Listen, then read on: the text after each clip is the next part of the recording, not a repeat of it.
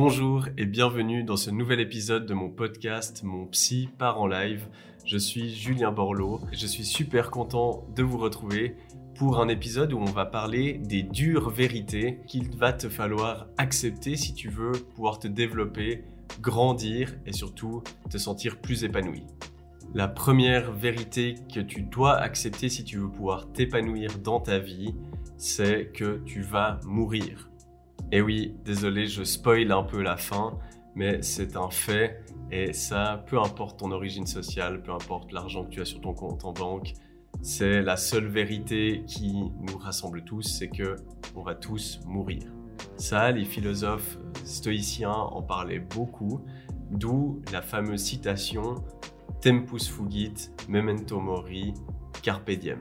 Qu'est-ce que ça veut dire? Eh bien, cela veut dire que le temps passe, rappelle-toi que tu vas mourir et vis l'instant présent. Et pour moi, c'est super important de garder cela en tête parce que beaucoup de personnes, beaucoup de personnes que je vois dans mon cabinet, mais également en dehors, évidemment, eh bien, ont cette peur de mourir et vont développer un tas d'angoisses de mort qui vont influencer leur choix de vie ou souvent leur non-choix. Parce que l'anxiété, la peur de la mort, eh bien, c'est quelque chose qui a tendance à nous paralyser. Alors pourquoi vouloir lutter absolument contre la mort alors que l'on sait tous que on ne va pas gagner? Eh bien, moi je vous invite à prendre le problème autrement. Comme on sait que l'on va mourir, eh bien ça ne sert à rien de se battre contre ça. Par contre, on ne sait pas si on va vivre réellement. Qu'est-ce que j'entends par vivre réellement? Eh bien, c'est vivre une vie riche, riche en expérience, riche en joie, riche en peine aussi, parce qu'il y a des choses à apprendre dans la joie comme dans la peine, mais vivre une vie qui vaut la peine d'être vécue. C'est-à-dire on va accumuler des expériences et où on va simplement vivre. Et pour moi, c'est vraiment primordial de se focaliser davantage sur comment on souhaite vivre plutôt que comment on pourrait éviter la mort. Parce que plus on cherche à éviter la mort, moins on arrive à vivre. Et au final, la peur de la mort, très souvent, c'est plutôt la peur de ne pas avoir le temps de vivre tout ce qu'on a envie de vivre. Et donc c'est un cercle vicieux parce que on a peur de ne pas avoir le temps de vivre tout ce qu'on veut et en même temps ça nous paralyse, donc on ne vit pas autant d'expériences qu'on aimerait et ça renforce cette peur. Alors, n'hésite pas à noter les choses qui sont importantes pour toi. Pour moi, penser à la mort, c'est aussi se rappeler ce qui est vraiment primordial et qu'est-ce qu'on aimerait euh, se rappeler, de quoi on aimerait que nos proches se rappellent une fois qu'on est décédé. Et ça, tu vas voir que c'est extrêmement libérateur parce que ça te permet de voir qu'est-ce qui est réellement important pour toi. Tu verras probablement que c'est les valeurs humaines, c'est les relations humaines et pas forcément les résultats que l'on peut obtenir, mais plutôt comment on a vécu plus que qu'est-ce qu'on a obtenu. Donc n'hésite pas à faire des listes de choses qui sont importantes pour toi, que tu aimerais vivre, des expériences que tu aimerais vivre, et puis focalise-toi uniquement à vivre au maximum. Plus tu vivras ce que tu as envie de vivre au quotidien, plus tu seras à l'aise avec le fait qu'un jour ça va se terminer, parce que aujourd'hui, si tu peux te dire, ben, si mon jour est venu aujourd'hui, eh bien, je n'ai aucun regret, j'aurais vécu autant que j'aurais pu, eh bien c'est là où on arrive vraiment à faire la paix avec l'idée de la mort. La deuxième dure vérité qu'il te faut accepter pour pouvoir vivre une vie épanouie, eh bien c'est que la plupart des gens se fichent complètement de toi. Qu'est-ce que j'entends par là? Eh bien évidemment que tu es une personne importante pour tes proches, mais ce qu'il faut comprendre, c'est que chacun est focalisé d'abord sur soi, avant d'être focalisé sur les autres. C'est pour ça qu'au final, tout le monde se demande mais que vont penser les autres? Est-ce qu'ils vont me juger? Etc. Et au final, tout le monde se regarde plus soi que les autres. Alors c'est une première chose à comprendre, c'est que on fait tout ce qu'on fait d'abord par motivation personnelle. Ça peut paraître égoïste, mais c'est juste comme ça qu'on le fait. Même quand on aide les autres, eh bien on le fait parce que c'est valorisant, parce qu'on nous remercie, parce qu'on se sent utile. Et donc on aide les autres parce que ça nous fait nous sentir bien par rapport à nous-mêmes. Alors peut-être que vous le voyez comme négatif en disant ah mais en fait on est tous égoïstes ou bien on peut se dire ben que non le fait de penser à soi eh bien c'est justement ça qui nous rallie. Mais pourquoi est-ce que le fait de se rappeler que les gens s'en fichent de nous et qu'ils pensent d'abord à eux eh bien c'est que c'est extrêmement libérateur parce que ça peut nous libérer du regard des autres de la peur du jugement, de la peur du qu'en dira-t-on. Si on se rappelle que les gens ils font d'abord attention à eux qu'à nous, eh bien, ça nous permet d'être plus libres dans nos choix et de nous dire, ben, en fait, je vais prendre mes choix de vie en fonction de ce qui est important pour moi, pas en fonction de ce qui est important pour les autres. Et comme les autres ne sont pas focalisés sur moi, eh bien, peu importe les erreurs que je vais faire, probablement que la plupart n'en seront jamais au courant et que même s'ils sont au courant, eh bien, ils auront oublié ou carrément ils s'en ficheront. Donc c'est très libérateur de se rappeler que les gens s'en fichent de nous lorsqu'on veut prendre des décisions. Et puis il faut aussi se rappeler que le regard des autres et la peur du jugement, eh bien c'est quelque chose qui évolutivement est normal. Quand on est petit, c'est normal d'avoir peur de comment les gens vont nous juger et de se soucier de s'ils vont nous apprécier ou pas. Parce que quand on est petit, on ne peut pas survivre en vivant seul. On a besoin des autres. Par contre, eh bien, on oublie parfois de faire une mise à jour de cette peur. Parce que en grandissant, lorsqu'on devient adulte, eh bien, on se rend compte qu'on peut survivre sans l'aide des autres. Que si on nous abandonne dehors, eh bien, on ne va pas mourir. On a aussi des compétences et des ressources pour s'en sortir.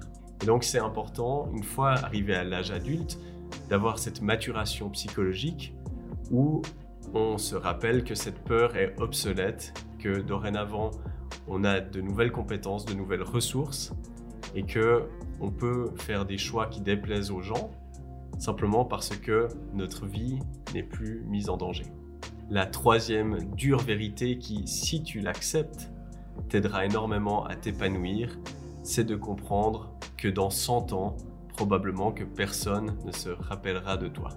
À nouveau, je suis sûr que ta première réaction, c'est de dire mais mon Dieu, c'est horrible, on va m'oublier, et que tu peux percevoir ça comme quelque chose de négatif. Mais au contraire, pour moi, c'est extrêmement libérateur de savoir que dans quelques dizaines d'années, et probablement bien avant, plus personne ne se rappellera de ce que j'ai fait. Parce que si on ne se rappelle pas de ce que j'ai fait, eh bien ça me libère dans mes choix. J'ai le droit de faire des erreurs, j'ai le droit de répéter des erreurs des dizaines, des centaines de fois, simplement parce que personne s'en rappellera. Et au milieu de toutes ces erreurs, eh bien, cela amènera probablement plein de réussites. Donc rappelez-vous, l'échec fait partie de la réussite. C'est un processus normal et indispensable. Et souvent, je vois des personnes qui me disent, que ce soit en consultation ou dans des discussions à l'extérieur, qu'ils ont envie de marquer l'histoire, euh, qu'ils ont envie de faire des grandes choses, qu'on se rappelle d'eux. Alors, moi, ça m'allume toujours un signal parce que pour moi, c'est souvent des décisions d'ego. Ça parle pas forcément de leurs besoins, mais ça parle d'une insécurité, d'un besoin de valorisation qui n'est pas comblé autrement. Et ces personnes se disent que pour se sentir valorisées, eh bien, elles ont besoin qu'on se rappelle d'elles, même après leur mort. Pour moi, c'est vraiment une pensée qui ne fait aucun sens. Parce que qu'est-ce que cela peut te faire qu'on se rappelle de toi une fois que tu n'es plus là? Tu n'en bénéficieras pas. Ça ne remplira aucun besoin. Et pourquoi c'est problématique? Eh bien parce que en te disant que tu dois absolument marquer l'histoire, tu te mets une pression énorme pour absolument réussir, avoir des résultats, avoir du succès. Et quel est le problème avec ça? Eh bien c'est que les résultats sont hors de ton contrôle.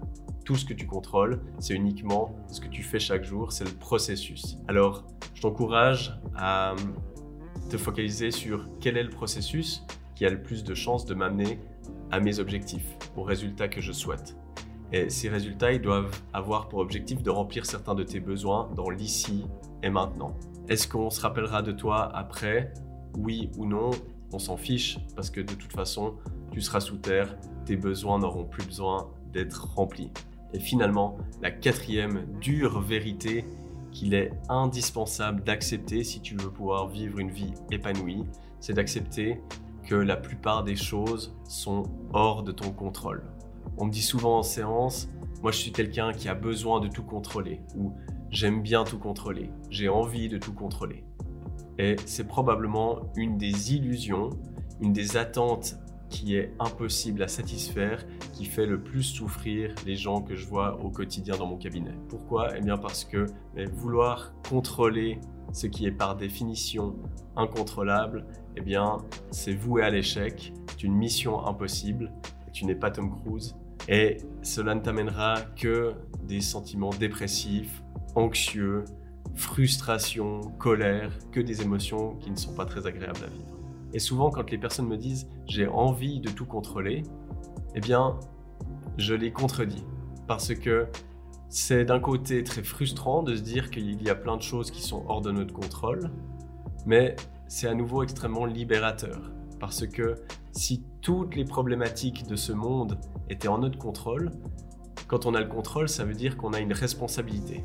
La responsabilité de régler les problèmes qui sont sous notre contrôle. Alors j'aimerais bien savoir comment vous vous débrouillerez si vous vous leviez le matin et puis que sur votre to-do list vous deviez inverser le réchauffement climatique, résoudre toutes les guerres qu'il y a dans le monde, euh, toutes les injustices sociales, euh, vous occuper de tous les problèmes que vous avez, que votre famille a, que vos amis ont, de devoir vous occupez de la politique mondiale, considérez cela et dites-moi toujours si vous avez vraiment envie de tout contrôler. Alors vraiment, si vous voulez être épanoui, eh bien, rappelez-vous que dans la vie, il y a la zone de contrôle. C'est ce que vous dites, ce que vous faites, comment vous le dites, comment vous le faites. Sorti de ça, on rentre dans la zone hors contrôle.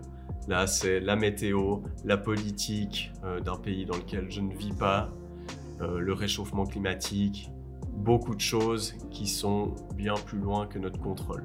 Et je vous incite à, à chaque fois qu'un problème se présente à vous, à vous demander, OK, par rapport à cette problématique, qu'est-ce qui est en mon contrôle? Qu'est-ce que je peux faire ici et maintenant par rapport à ça? Eh bien, votre cerveau va vous présenter une liste de choses que vous pouvez faire. Faites-les. Et là, vous pourrez dire que vous avez fait de votre mieux. Sorti de ça, eh bien c'est hors de votre contrôle et donc ça ne sert à rien de passer une seconde de plus à y penser.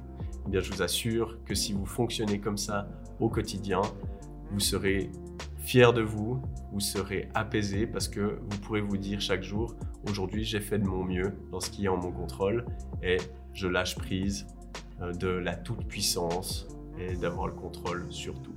Voilà, on arrive au bout de cet épisode. Je vous remercie pour votre attention.